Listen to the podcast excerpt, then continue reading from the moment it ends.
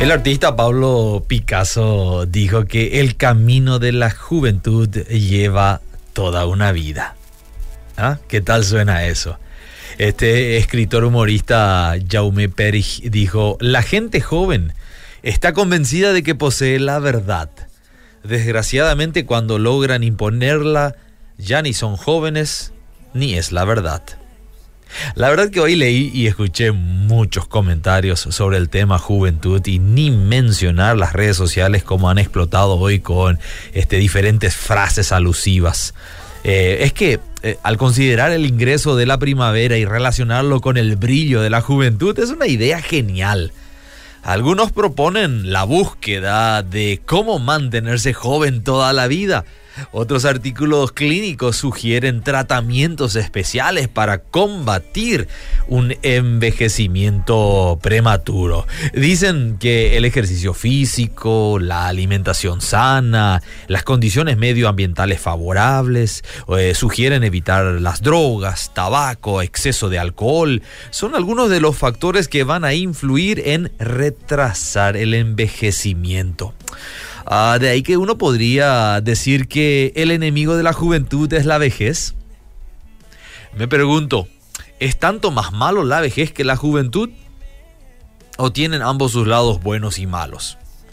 ¿Acaso el joven no anhela llegar a ser adulto y el adulto sueña con volver a ser joven? Me parece que mucho tiene que ver aquí la actitud frente a la vida, ¿no es cierto? Al fin y al cabo, todo ser humano pasa por varias etapas en la vida, desde el nacimiento hasta su muerte. Están los que sostienen que la etapa de la niñez es la mejor, y yo te podría decir que la de los 50 es la mejor. Tú, en cambio, puedes asegurar que la edad actual tuya es la mejor. ¿Ves? Tiene más que ver con la perspectiva con que miras la vida que con la etapa en cuestión.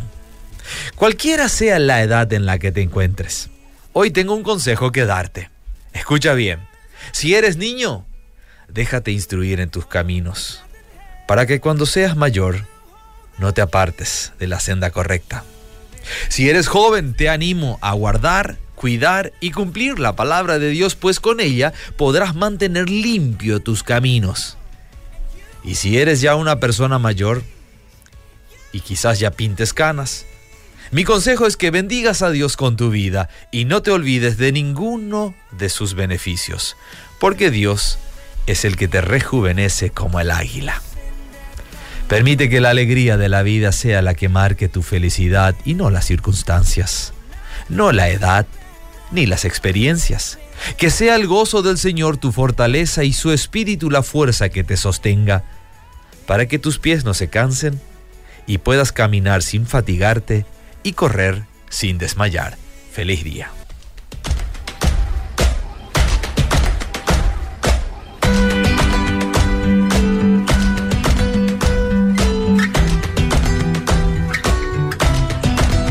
Dear younger me, where do I start?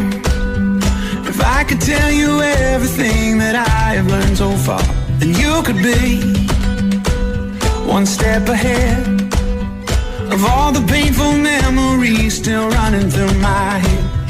I wonder how much different things would be. Dear younger me.